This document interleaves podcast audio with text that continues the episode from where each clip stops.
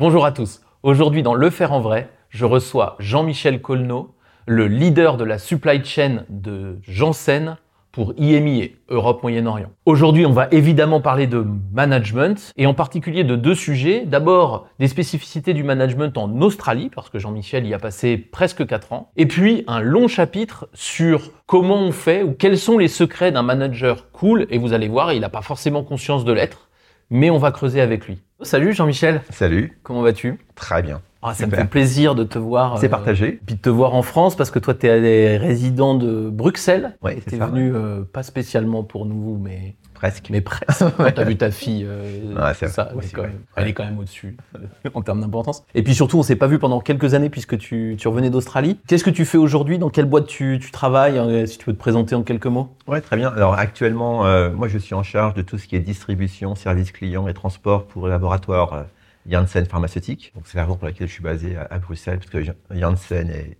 originaire, une- originellement une boîte euh, Belge. belge. Et ça va faire à peu près un peu plus de 20 ans que je suis chez, euh, chez Johnson Johnson. Moi, je suis pharmacien à la base, mais j'ai toujours travaillé en supply chain dans différentes entreprises. Mais là, dernièrement, ça fait 20 ans. Et euh, chez Johnson Johnson, j'ai travaillé d'abord dans le medical device pendant 10 Medical ans. Device, donc c'est le matériel euh, médical. Ouais, pardon, en français, oui. Et après, j'ai travaillé euh, dans des cross-secteurs, puisque John- Johnson Johnson était divisé en trois secteurs, la partie FMCG, la partie qui des, est des- des produits euh, grand public. grand public. Voilà, donc J'allais c'est des-. C'est des, marques qu'on connaît tous, c'est les Neutrogena, euh, Exactement. Diafine, euh, voilà. Exactement. Ça, Le- le petit Marseillais. voilà, petit Marseillais. Donc il y avait ça. Donc, il y avait ça, il y avait les dispositifs médicaux avec Voilà. les fils de, les fils de, de, de, de suture, des prothèses de hanche, de genoux, etc. Ouais. Et la partie pharmaceutique, qui sont les produits pharmaceutiques. Ouais, les médicaments pour le coup. médicaments pour le coup. Voilà. Et depuis deux ans, bah, je suis en charge de, de, la distribution pour euh, tous les produits pharmaceutiques. Mais ça veut dire que donc, pour euh, faire hyper simple, tu organises le fait que les produits pharmaceutiques, une fois qu'ils sont produits, soient euh, transportés Ouais, là où on a besoin Par les de clients, exactement. C'est-à-dire que mon job commence dès l'instant qu'on a une commande client Ah oui. et il se termine dès l'instant que la commande a été livrée. D'accord. Sur Et un donc- secteur géographique qui part ben, de l'Angleterre jusqu'à l'Afrique du Sud et du Portugal jusqu'à la Russie. Et du coup, pour faire ça, tu as des équipes? Oui, j'ai une équipe d'à peu près de 380-400 personnes. Ça recouvre les services clients. Donc il y a à peu près 120 personnes dans les services clients à travers... C'est euh, eux qui donnent les, qui aident le client. à- Exactement. Qui prennent les commandes, qui gèrent la commande. Euh, on a 18. les réclamations, tout ça. les retours. voilà. Ouais. Donc on a 18 euh, organisations à travers l'Europe. Après, on a une trentaine d'en- d'entrepôts euh, à travers l'Europe pour couvrir tous les différents pays. Donc certains sont des entrepôts euh, globaux, les deux qui sont en Belgique également, c'est-à-dire qu'on reçoit de l'extérieur de l'Europe, mais on expédie dans l'Europe et on expédie également euh, Australie, Chine, États-Unis, Canada, euh, Colombie, Brésil, etc. Tout. Et on a une partie transport D'accord. également. On Donc- fait sous-traiter, mais euh, Mais qu'il faut gérer quand même Qu'il faut dans gérer, le. euh, au il faut s'en occuper, quoi. C'est pas Exactement. vous qui conduisez les camions, mais il faut Non. s'en occuper. Et donc, du coup, donc, tu as, une carrière de 20 ans dans ces, on va dire, dans ces métiers-là, même si évidemment, tu as progressé dans 25, l'entreprise. ouais. Tu as fait ça euh, en France, en Belgique, et c'est là qu'on s'est, nous, on s'est Ouais, on s'est c'est ça. rencontrés à ce moment-là, donc avant ton départ en Australie. Ouais, Donc j'ai puis- travaillé, ouais. oui, euh, donc en France, en Belgique. Après, je suis revenu en France quelques années. C'est là qu'on s'est rencontrés, je pense. Oui, c'est ça. Ouais. Et après, bah, j'étais arrivé à un point de ma vie où bah, ma fille allait commencer l'université, mon fils allait rentrer euh, en seconde. Je me suis dit, j'ai quand même fait pas mal de choses dans tous les segments de Johnson Johnson. Mm. Euh, j'ai fait des rôles dans des pays, dans des sub-régions, au niveau régional. J'ai fait du projet, de la gestion opérationnelle, euh, de la gestion stratégique. Et à un moment donné, je me suis dit, ben, j'ai toujours tout fait, mais tout en, tout en Europe. Donc, Mm. il était temps pour moi d'aller voir un petit peu à l'extérieur de l'Europe. Donc, euh, j'ai appliqué un poste à Singapour Ouais. que je n'ai pas eu. Trois mois après, on m'a proposé un, un job à Sydney, en, en Australie. Donc en fait, euh, C'est bien parce que tu pouvais pas faire plus loin. voilà. Donc en fait, c'est ce que j'ai dit à mon épouse. J'ai pas eu le, job à Singapour, je me suis dit que j'étais sur la bonne près. trajectoire, mais j'ai pris trop d'élan et du coup on a atterri à Sydney. Donc c'est comme ça qu'on est parti euh, en octobre, en octobre 2017. Ouais, t'as passé trois ans et demi là-bas. Trois ans et demi là-bas. ouais. Donc ma fille est restée à Paris et le reste, mon fils a passé son bac euh, à Sydney. À Sydney, le pauvre. Ouais, il, il s'enfle encore. ouais. J'imagine. Et donc là, t'es revenu depuis deux ans. En, deux ans, faire Belgique, ans, ouais. euh, deux ans en Belgique. Ce qui me vaut au moins le plaisir de pouvoir déjeuner avec toi de temps en temps, parce que Exactement. C'était particulièrement compliqué. Et alors, juste, on va pas parler, on va évidemment parler de management tous les deux, Ouais. comme euh, pratiquement à chaque fois qu'on Ouais. se voit, on, a, on adore ça, on parle des équipes et puis il y a des choses hyper intéressantes qu'il faut que tu partages. Mais juste, petite parenthèse sur l'Australie. On connaît, on sait où c'est, on sait que les Mhm. gens ils font du surf et des barbecues, mais en termes de management, ça, ça change quelque chose ou, ou finalement c'est quand même un peu euh, l'Occident euh, très loin, mais l'Occident? T'as, ressenti une différence dans la façon dont les gens euh, travaillent entre eux et se laissent manager ou se laissent pas manager? C'est un, un mélange assez particulier, c'est-à-dire que c'est l'Occident un peu éloigné. J'avais l'a priori de dire bah, c'est un petit peu des Américains Mm. ou proches des Américains ou proches des Anglais, et en fait absolument pas. Dans leur culture, ils sont beaucoup plus proches des Européens qui peuvent être proches des Américains ou, euh, Ou des anglo-saxons. ouais. Ça, c'est la langue est anglo-saxonne, c'est sûr. Ouais. La façon de travailler, ils pensent process, ils pensent, donc tout ça, ça reste anglo-saxon, mais dans la culture, dans les relations au quotidien, ils sont infiniment plus européens, C'est-à-dire plus, c'est quoi, plus chaleureux, plus, plus chaleureux, plus ouverts. La, la différence que moi j'ai j'ai vue par rapport à la France ou par rapport à la Belgique ou par rapport à d'autres pays européens, on a une tendance, nous, d'être beaucoup plus hiérarchiques, alors qu'eux, ils ne le sont pas du tout. D'accord. Mais alors, euh, leur, euh, leur organigramme est, est plutôt euh, très Assez- étendu, à ramasser, et n'importe qui peut parler. Ça doit être plutôt agréable, non, du coup? Non, c'est- très agréable. C'est un peu surprenant au début, en disant mais pourquoi lui il va parler un machin? Normalement, il devrait vraiment parler avant. Donc il y a eu ça, qui a été très, très intéressant. L'autre chose à- qui a un, un- un petit peu un lien avec ce qu'on va discuter aujourd'hui, c'est la façon de prendre du recul par Mm. rapport. L'une de leurs phrases favorites, c'est No worries.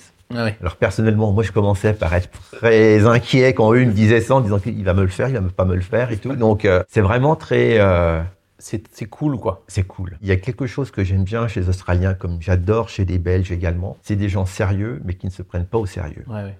Et je trouve qu'en France, il y a des gens sérieux, il y en a qui le sont moins, mais par contre tout le monde se prend un peu trop au sérieux. Ah oui, d'accord, ouais. Non, mais après, c'est pour ça nous on s'entend bien aussi. Ouais, qu'on- on rigolait, mais ouais, ouais, non, mais c'est c'est intéress- c'est intéressant. C'est vrai qu'on se fait pas d'idées euh, précises de l'Australie. C'est pas des pays avec lesquels on. C'est des pays qu'on fantasme un peu pour les voyages, pour. Oui, euh, mais c'est pas des pays en fait qu'on connaît qu'on connaît bien. C'est tellement loin, quoi. C'est loin et c'est petit. C'est-à-dire que c'est un continent qui est très large. C'est aussi grand que les États-Unis, Ouais. hein, sans, euh, sans l'Alaska, mais c'est aussi vaste. Seulement, les États-Unis, ils sont à peu près 300, 310 millions euh, Mm. d'habitants. Euh, Là-bas, ils sont 24 millions. Ouais, puis sur une euh, toute petite bande Sur de une terre. toute petite bande complètement à l'ouest. Mm. Ils, habitent, ils habitent tous très à, très à, à proximité de la mer, ce qui est très agréable. Ouais, 24 millions, c'est la Hollande, quoi. C'est ça. hein. C'est là-haut, Ouais, hein. À peu près, quoi, dans les ordres de grandeur, Mhm. ou la Belgique, Ouais. mais sur un territoire grand comme les US, quoi. Donc ça, par contre, c'est ouf. Ouais, ça c'est assez impressionnant. Ouais. Ouais. Bon, et alors effectivement, il y a un lien, c'était pas prévu comme ça, mais il y a, il y a un lien avec ce, ce que je voulais partager avec toi, c'est c'est le côté un peu cool. Tu travailles dans un immense groupe. En France, Mhm. on connaît peut-être pas tous euh, Johnson Johnson, mais c'est gigantesque. Hein, euh, Ouais. Combien il y a de salariés dans le monde? Dans le monde, alors, avant, avant la séparation avec, avec la partie consumer, on était 130 millions. 130 000. 130 000, pardon. Ouais, 130 millions, c'est Ça fait beaucoup. Ouais, non, 130 000, pardon. 130 000, non, mais c'est déjà énorme. Oui. C'est des boîtes qui ont des revenus monstrueux. Hein, c'est des très, très, des boîtes très riches, enfin très, très impressionnantes, avec beaucoup de process, etc. Un peu sous pression, pas Mhm. toi, mais et un peu sous pression.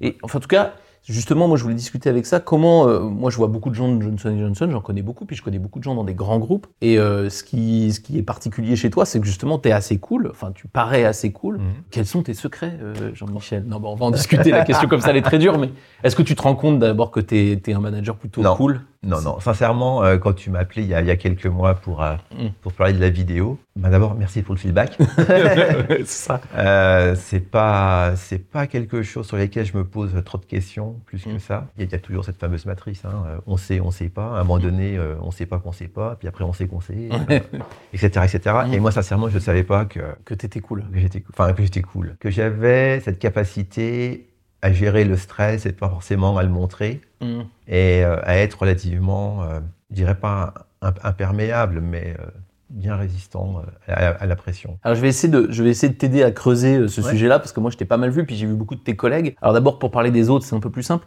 Est-ce que tu te rends compte que, en l'occurrence chez Johnson Johnson, mais en vrai c'est dans tous les groupes, est-ce que tu te rends compte à quel point ces groupes-là peuvent générer du stress chez tes collègues? Tu, tu vois ça? Oui, oui, euh, et, même chez moi. Hein, Ouais, ouais. pas- euh, je suis pas zéro stress, mais euh, oui, parce qu'en fait, c'est des très grosses structures.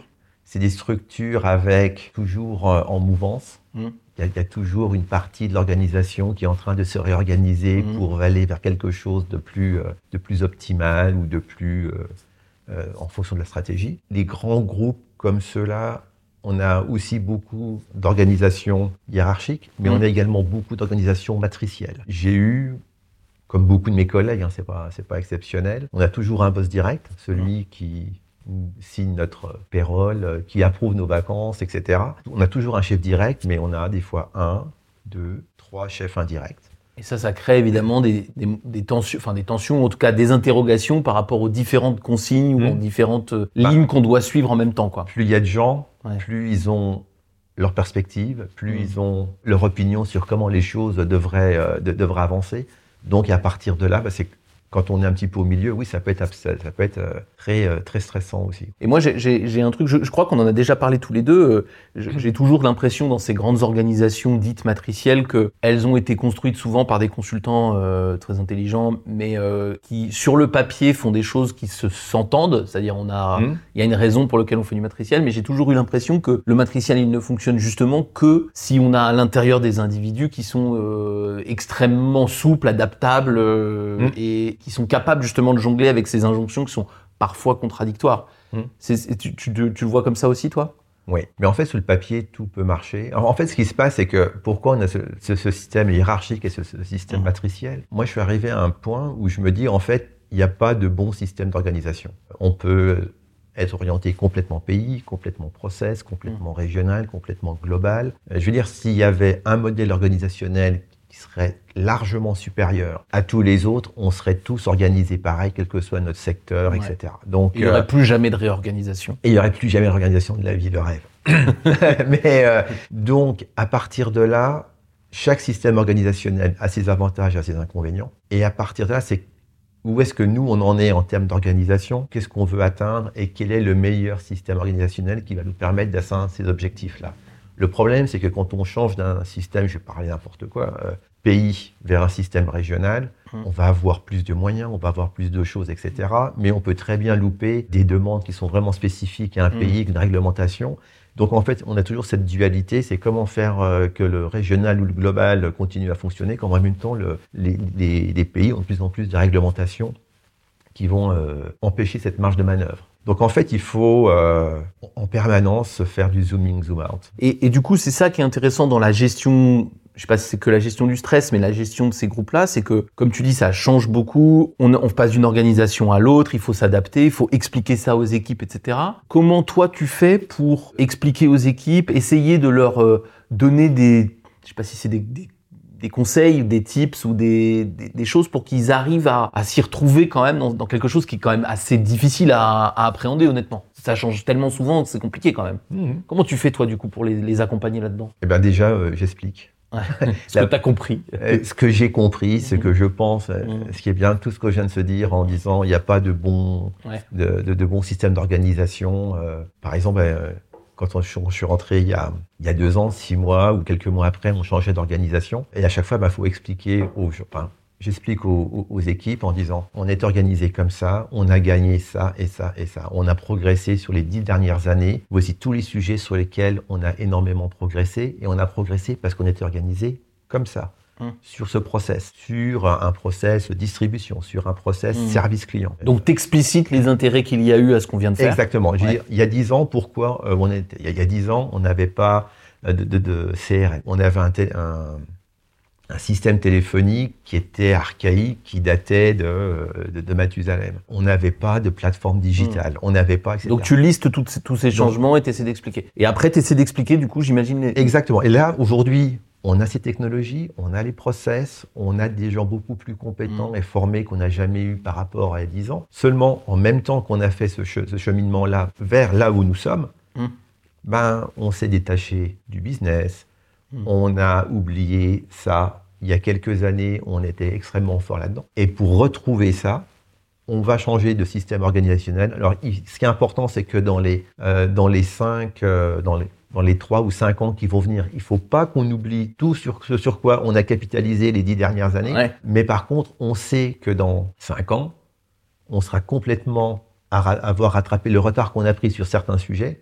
Mais par contre, on va, on va avoir de l'érosion surtout les, les, choses sur lesquelles on a capitalisé euh, les dix dernières années. Donc euh, tout le monde dit ouais, on était là, on, on joue à un jeu de pendule. Et moi je l'explique, euh, en fait c'est pas réellement un, un, jeu de pendule. Ouais, c'est vrai, on était à gauche.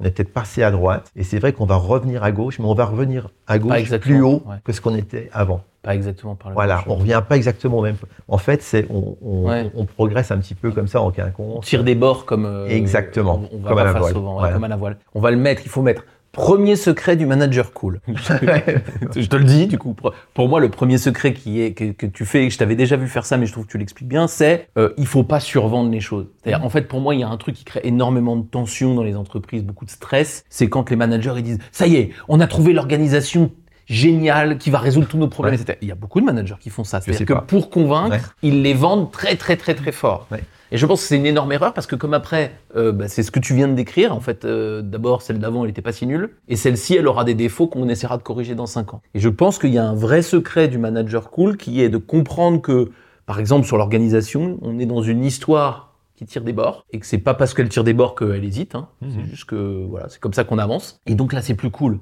parce que du coup, dans 5 ans, tu pourras dire bon, eh ben, on a été au bout de ça. On va repartir. Mais, mais c'est logique. Il y a un côté hein. cool dans cette façon du. Oui, c'est logique. Enfin, c'est logique. Mais ce qui est important, c'est que la, la, la, trajectoire globale, euh, elle, elle, progresse. Euh, bon, puis quand on regarde la trajectoire de, de GNJ, hein, ça va faire plus de 125 ans, 100, 130 ans que, que, que ça existe, que c'est en croissance. Donc je pense que si le modèle n'était pas de changement constant, si ce modèle de changement constant n'était pas le bon, y a longtemps qu'on serait sorti. Ouais, en tout cas, c'est vraiment, pour, pour le coup, moi, je trouve c'est très spécifique à GNG, ça. Ouais. C'est vraiment ce mot. Il y a des entreprises qui ont 130 ans ou plus et qui ont moins bougé. Donc, ça, ouais. a, comme tu dis, c'est comme pour les, les, organisations. Il y a plein de modèles pour. Mais c'est bien de changer. Oui, bah, tu peux pas dire, tu vis dans un monde où ça change tout le temps. Ouais, ouais. Tu vois, je pense que c'était chez Michelin.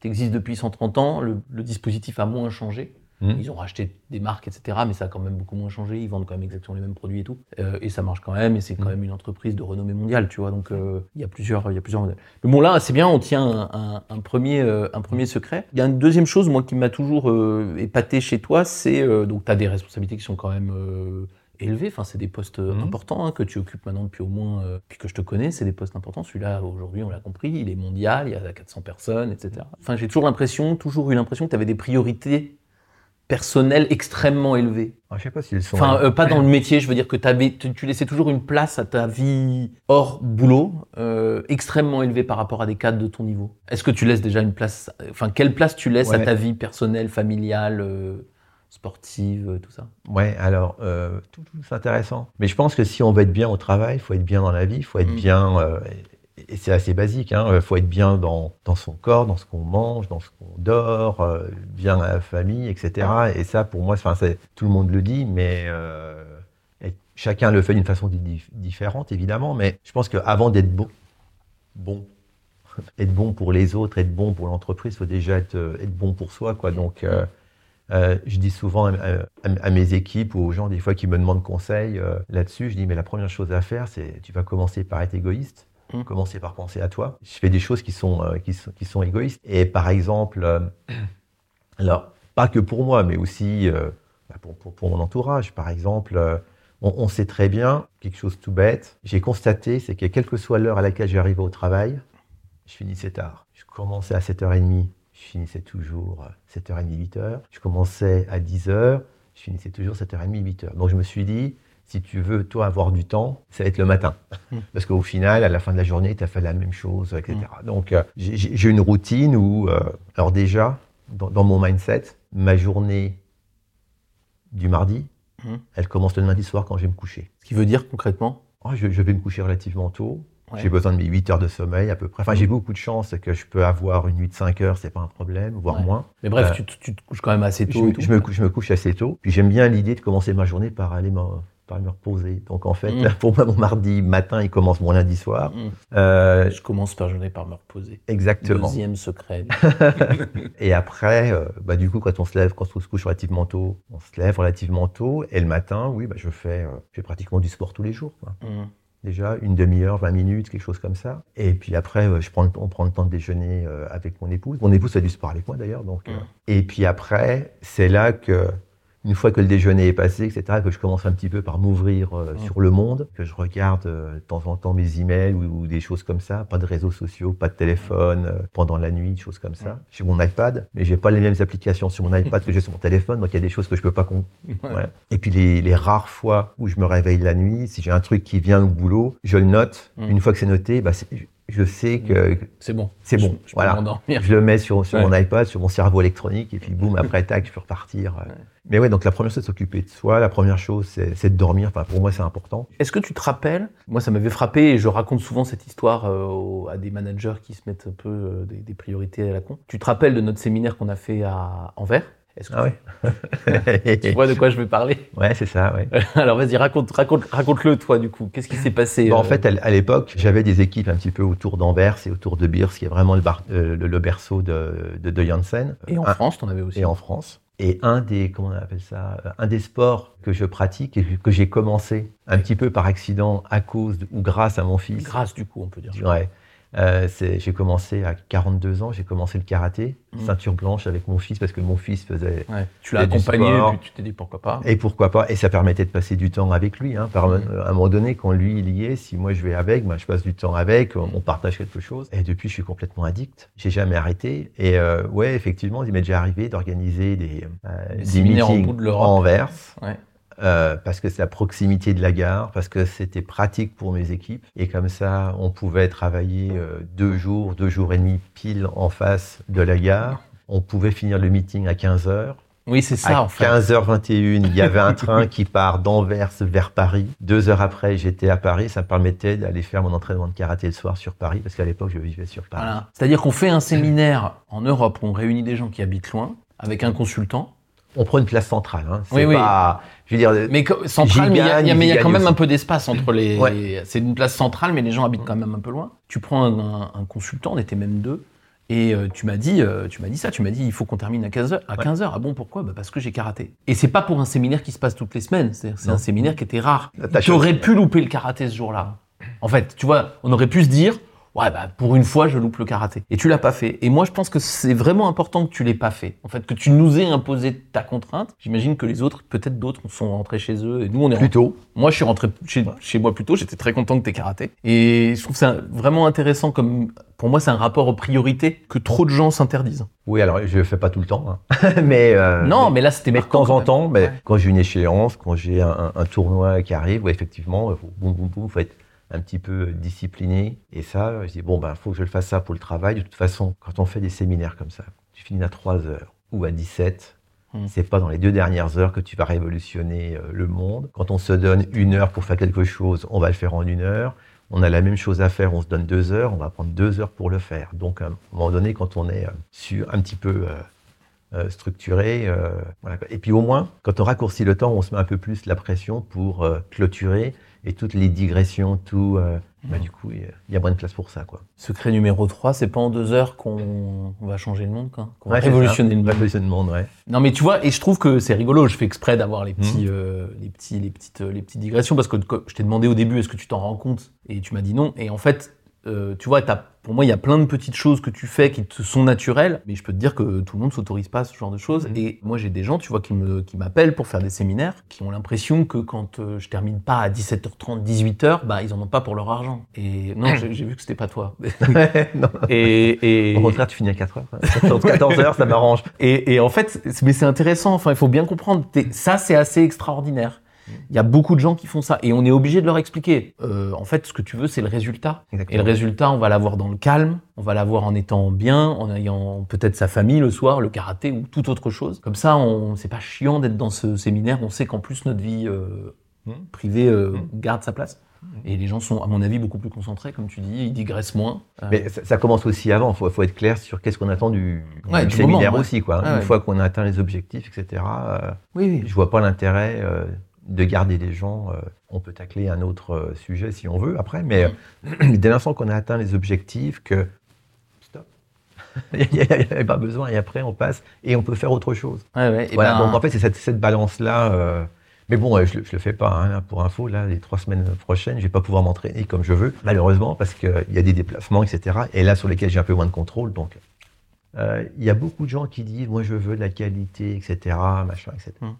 la qualité entre ma vie pro et ma vie perso. Et euh, tous les jours, je veux quitter à 5 heures parce que j'ai piscine ou parce que Mm. j'ai... Pour moi, c'est pas ma définition Mm. euh, de, la, de, de la balance entre, entre la vie euh, professionnelle et, et la vie perso. Pour moi, c'est plus une moyenne sur une année, sur Mm. deux ans, sur dix ans. Je ne sais pas comment un petit peu ça, Ouais. se joue. Il y a des moments où forcément, ça va être plus professionnel que perso, et le perso va passer et j'ai eu des années où ça a été comme ça. hein. Mm. Euh, quand on a créé le centre de distribution euh, à Courcelles en 2000, euh, 2006, 2006-2007, je faisais pas de karaté, je faisais pas de sport, je faisais euh, rien du tout. C'était bosser, bosser, bosser. J'arrivais à 7h, 7h30, je finissais des fois à minuit, euh, et, voilà quoi. Mais, mais par contre, il y, a- il y a des moments où on sprint dans un sens et des moments euh, où on sprint dans l'autre, quoi. Et c'est ça qui fait, qui fait la moyenne. Mais quoi qu'il arrive, il faut pas qu'à un moment donné, travailler complètement sous stress, complètement orienté euh, euh, vers ça, qu'on franchisse la ligne.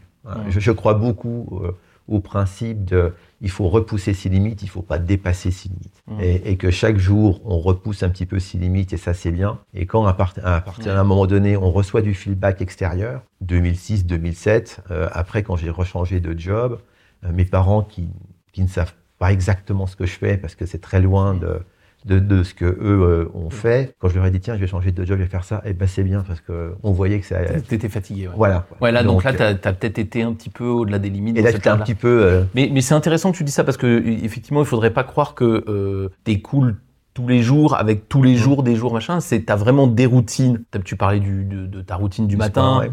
On a parlé du karaté dès que tu peux le faire. Bah là, ce matin, on, on J'étais courir, oui. Ouais, t'as été courir, non, mais surtout ce matin, on est vendredi matin, euh, tu travailles, enfin, tu es dans ton temps de travail là, euh, mais euh, mais tu fais pas du travail pour GNJ euh, directement, enfin Mm. peut-être, mais je veux dire, c'est quand même pas très très productif à court terme. Ouais. Donc c'est quand même du temps pour toi. On va aller déjeuner tranquille ensemble après. Donc il y a plein de moments comme ça. Et il y a des moments de bourre. En vrai, c'est des- c'est comme ça. Mais je pense, mais je, je suis assez d'accord sur le fait que sur la durée, on a vraiment l'impression que tu as su préserver. On parlait de 20 ans chez GNJ. On a l'impression que sur 20 ans, tu as su préserver euh, les, les gros, les grands moments importants avec ta famille, avec euh, ton sport, avec euh, des choses comme ça. Et je trouve qu'il en ressort une certaine, un, un certain équilibre quand même. On, on a l'impression que tu es équilibré avec ton métier, alors que J'espère. C'est l'impression que tu donnes. Et c'est marrant parce que tu sais, je déjeunais il y a la semaine dernière avec euh, euh, Sandra Leclerc, avec, que je vais interviewer Ouais, dans, quelques semaines euh, ici. Salut, Sandra. Euh, bah voilà, ouais, par, euh, par caméra interposée. Et je lui disais donc qu'on se, qu'on se voyait et c'est le premier mot qu'elle m'a dit. Ah bah Jean-Michel, c'est un manager cool. Et donc c'est quand même quelque chose que tu que tu véhicules assez, et je lui ai pas dit, tu vois, qu'on allait parler de ça. C'est quelque chose que tu véhicules assez naturellement, et je pense que c'est ces quelques règles que tu te mets, ce côté, euh, mais attendez les gars, on va pas changer le monde en deux heures, donc ça y est, on a fini ce qu'on avait à faire, on s'arrête, on va faire autre chose. Qui donne cette impression, et qui est, à mon avis, communicative. En tout cas, Mm. j'ai l'impression. Je sais pas comment, euh, comment ça se passe au quotidien avec tes équipes, mais j'ai l'impression que c'est communicatif. T'essaies de leur, de, de leur dire de faire ça, j'imagine. Je leur dis, puis je leur parle, et quand Mm. on dit on va finir telle réunion, on va pas faire cette réunion-là parce que faut que je rentre, et voilà. Et, et j'accepte aussi. euh, alors maintenant, faut pas que ça devienne non, non plus le chaos ou euh, Ouais. là je peux pas faire le meeting parce que si à un moment donné, bon stop, on arrête. Euh, faut, faut revenir un petit peu euh, dans, dans le cadre du, du- du travail, quoi. Mais euh, j'essaie d'être prévisible en fait pour Mm. mes équipes. On parle de beaucoup de choses, de c'est quoi le le, le- le bon leader, comment il est, comment il est, comment ses équipes, etc. Donc il y en a qui vont dire c'est celui qui parle bien, c'est celui euh, qui est inspirant, c'est celui euh, qui s'habille bien. Bref, il y a tout un tas de, de- de- de définitions, mais je pense qu'il y a une des choses pour moi qui est important euh, à transmettre aux équipes, c'est d'être prévisible. Et d'être prévisible dans le sens où tout le monde connaît les règles Mm. et tout le monde sait quand est-ce qu'il est dans le cadre et tout le monde sait quand est-ce qu'il commence par sortir du cadre, que tout le monde sait que si une personne qui sort du cadre, ça va pas durer bien longtemps non plus. Ouais, Mm. Il y, a, il y a ça, quoi. Et quand je dis prévisible, c'est vraiment prévisible par rapport aux règles de fonctionnement du groupe et de l'entreprise. Oui, ça veut dire pas, il arrive, euh, il a la cravate de travers, les cheveux dans Ouais. tous les sens, il s'engueule avec sa femme. Bah, toi, les cheveux Euh, dans ton la journée, sens, non, ça va pas, ça pas vraiment un problème. J'ai arrêté la cravate. Donc, mais, mais, mais prévisible en disant, quand on travaille euh, pour, euh, pour, pour Jean-Michel, on va d'abord apprendre les règles, machin, quand les, Mm. les principes, etc. Et une fois que les règles et les principes sont définis, tant que je reste là-dedans, je suis Ouais. safe. Oui. Ce qui fait, mais là je te reconnais bien, c'est que ça évite du coup. En fait, ils anticipent, donc ça t'évite de trop travailler, parce que du coup. Non mais c'est vrai. Non mais c'est un truc quand même. La, la prévisibilité, ça évite aussi que les gens soient en panique en se demandant mais comment il va réagir a priori sur, on va dire. 90% des moments de la vie de l'entreprise, on peut commencer à anticiper un peu. Ouh, ça, ça va pas lui plaire. Mm. Ou au contraire, non, mais attends, avec Jean-Michel, ça, ça passe tout seul. Mm. Et puis, ils vont peut-être en discuter entre eux et quelque part transférer ton management comme ça. Et puis, une fois de temps en temps, ils savent pas du tout, ils vont venir te voir. Au-delà de la petite blague sur le fait que ça t'évite de travailler, je trouve qu'effectivement, ça crée aussi une sérénité Ouais. de Ouais, se, de, J'espère. de, de pas être imprévisible. Et donc, euh, ça, ça doit générer du stress, j'imagine. Alors, ça dépend aussi de la, personnalité des, des gens. Hein. J'essaye d'être carré, je ne suis pas toujours, mais j'essaye d'être carré, j'essaye d'être euh, transparent. Et transparent, c'est pas je sais tout, c'est transparent, c'est ça je sais, ça je pense que ça va être dans telle direction, et ça j'en ai aucune idée. Donc, il va falloir que je travaille, que je connecte avec des gens pour savoir un petit peu ce qui va se passer euh, euh, sur cette partie-là. Mais j'ai aussi l'expérience, j'ai eu euh, dans mes équipes des moments où, où des gens n'aiment pas ça. Ça arrive souvent? Non. Non, parce qu'elle elle, à la limite, un, un autre feedback que j'ai reçu euh, hier de ma boss américaine, elle m'a dit euh, You are talent magnet. Ça veut dire que les gens veulent, euh, veulent venir. Donc en fait, quand j'ai un poste d'ouvert, j'ai- pas trop de mal à. Mm. En fait, le- le- Tips numéro 4 du manager cool, être prévisible. non, mais, je, mais bien sûr. Et je, je pense qu'il y a un truc aussi là-dessus. C'est-à-dire que ça finit par se savoir. Le côté être prévisible et tout ça, si on le dit en termes un peu crus, t'es pas casse-couille en fait. non. Et Pas, euh, je- Non, je crois pas. Non, mais il y a des des défauts. équipes, il faudrait faire un 360 Ouais. pour vraiment s'en On va tous les recevoir ici. voilà. C'est vrai qu'il est pas, il est pas casse-couille. Non, mais c'est, c'est un truc de, de pas, de voilà. Et après, il y a des gens à qui ça plaît pas parce Mhm. que je pense qu'il y a des gens qui trouvent ça trop soft, Mhm. trop cool, ou qui se disent mais, euh, enfin, je sais pas. D'ailleurs, qu'est-ce que t'as comme critique? Parfois Il y a, qu'est-ce qui, quand est-ce que ça marche pas? Sans, sans nous donner les noms, mais Ouais, ouais, non, non, j'ai pas donné de nom. Euh, non, mais dans ton souvenir, tu vois des épisodes où ça marche pas. Qu'est-ce qui se passe? Qu'est-ce qui te reproche ou qu'est-ce qui semble te reprocher? Alors, je ne sais pas si c'est un reproche, mais euh, dans, dans tous ces grands groupes, il y a beaucoup de bruit, de ragots, des gens qui parlent, etc. Mhm. Moi, je, je, je n'y prête relativement peu d'attention. Mhm. Je ne sais pas pourquoi les gens viennent, ils m'en parlent. Mhm. C'est pas moi qui vais chercher la rumeur, c'est la rumeur qui vient. Ah, T'as entendu? Oh, Non. Euh, et, et à la fin, j'essaye de revoir. disant, Attends, euh, c'est quoi les faits? C'est quoi les datas C'est quoi qui te fait penser ça? Tu l'as entendu parler de qui? Parce que là, tu es en train de répéter un- quelque chose. Je l'ai aussi entendu trois fois. Mais je sais que vous trois, vous communiquez beaucoup avec une même personne. Donc en fait, c'est la même information. Quoi. Donc c'est la- la même information fausse, Mm. amplifiée trois fois, qui vient d'une seule personne. Et euh. Donc euh, j'essaye toujours de revenir en disant mais qu'est-ce qu'on sait, qu'est-ce qu'on sait pas, euh, qu'est-ce qui te fait penser que, et c'est quoi les, les, les faits et les datas qui te font penser ça. Quoi. Donc les gens qui aiment bien influencer, louvoyer, etc. Je les attire pas. Très clairement parce qu'ils savent que Bon, d'accord, Ouais. vas-y, dis-moi le truc et on va commencer par. euh, oui, j- j'essaie de- d'avoir une vision des, fois ou de prendre un, peu de recul, mais des fois, bon, hop, on va sortir le microscope électronique et puis on va regarder, on va faire un tableau Excel, on va regarder, etc. Par exemple, il y a eu des gens. Ah, on peut pas faire ça parce qu'on a des projets globaux, on a ça qui arrive de global, on a ci, on a ça. Ok. C'est quoi les projets globaux qu'on doit faire? Ah, bah, il y en a que deux. D'accord? Ah oui. Donc en fait, il n'y en a pas 50 quoi. Voilà. Et quoi d'autre encore? Et c'est qui qui travaille dessus en fait de nos équipes? Lui et lui. D'accord, ok. Donc on a quand même pas mal de temps en fait.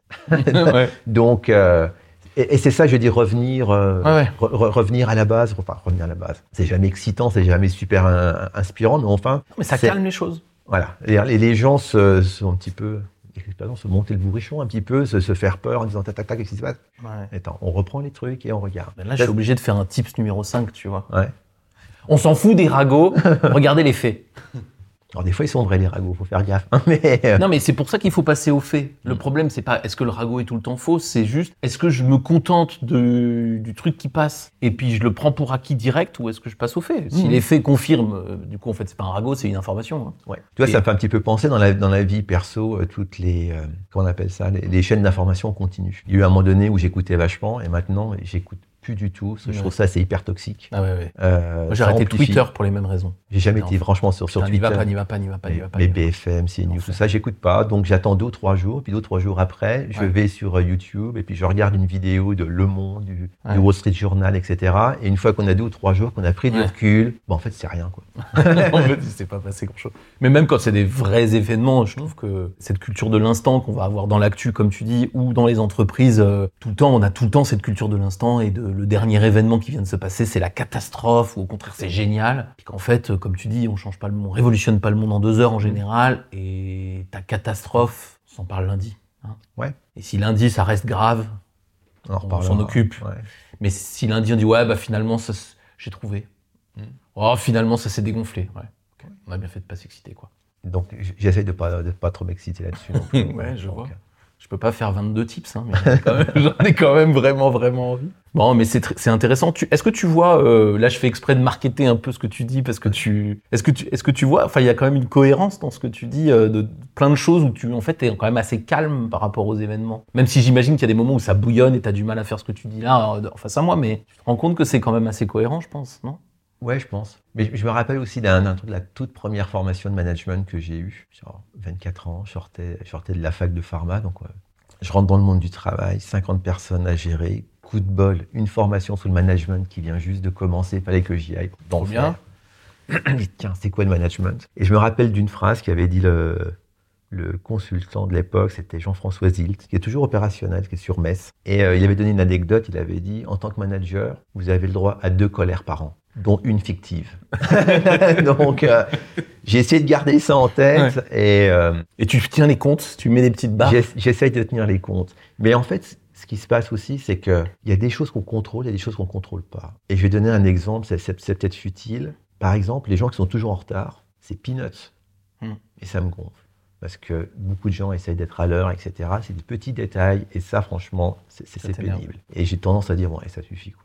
Voilà. Ou les gens qui sont en Zoom, euh, qui passent leur temps sur leur téléphone, sur leur mobile à ré- répondre des trucs. Enfin, t'es là ou t'es pas là. Quoi. Le- Ça, c'est des petits détails de la vie quotidienne qui t'agacent. insupportent. Parce que les ou la personne peuvent faire le petit truc nécessaire pour faire en sorte que, que ça se résolve.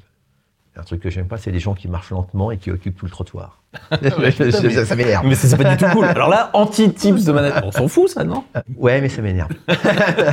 et par contre, il va y avoir des, des, grosses, des grosses catastrophes ou, ou des choses beaucoup plus. euh, Vraiment important. mais, mais vraiment impact. euh, Parce que le truc important. du trottoir, c'est pas important. Voilà, c'est pas important, mais ça m'énerve. Ouais. Alors qu'il y a des choses, par exemple, euh, je me rappelle dans mon premier poste chez Johnson Johnson, il y avait eu des, des travaux, euh, je crois que c'était le 8 avril. C'était, il y, avait eu des travaux sur l'A1 et l'entrepôt était dans, dans les coins là et quelqu'un avait mis un coup de bulleteuse, on n'avait plus de réseau, on n'avait plus de trucs. Et là, il n'y avait plus aucune commande qui pouvait partir les hôpitaux. Il m'a fallu trouver le câble, réunir les équipes, qu'est-ce qu'on peut faire, etc. Et on avait heureusement un ingénieur qui nous avait trouvé euh, une solution à un MacGyver.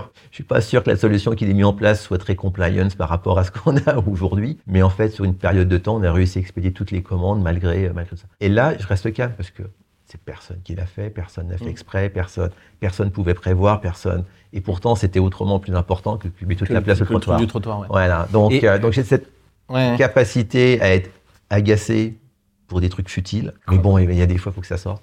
Et, euh, Et à rester calme quand c'est vraiment calme important. quand c'est vraiment important. Quand il y a des gros, des gros trucs, de toute façon, euh, allez hop, ça, ça, va nous, ça nous est tombé dessus. Personne ne pouvait prévoir, personne ne pouvait anticiper. Par contre, si quelqu'un savait et qu'il n'a pas dit, là par contre, ça va me. Je veux dire, on règle la solution, mais on se parle après. Tips numéro 486, reste- restez calme quand c'est important. Quand Moi, quelque je suis chose- d'accord, Quand quelque chose d'important arrive, tout le monde panique. Les gens qui, vont, qui devaient livrer les commandes, etc., ils- Ouais. on a des produits, on va pas livrer. Alors, pas de si en plus, si en plus si en le plus. chef Ouais. euh, ou la personne responsable commence par paniquer, ben, ça va amplifier le truc. Donc, Mais c'est marrant, moi j'ai le même, j'ai la même observation et euh, moi je m'en fous hein, le truc du trottoir.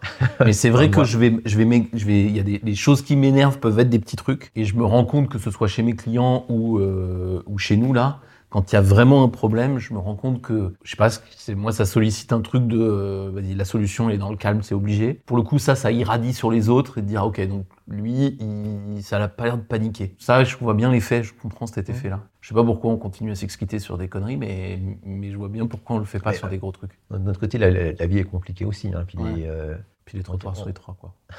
en plus, surtout à Paris.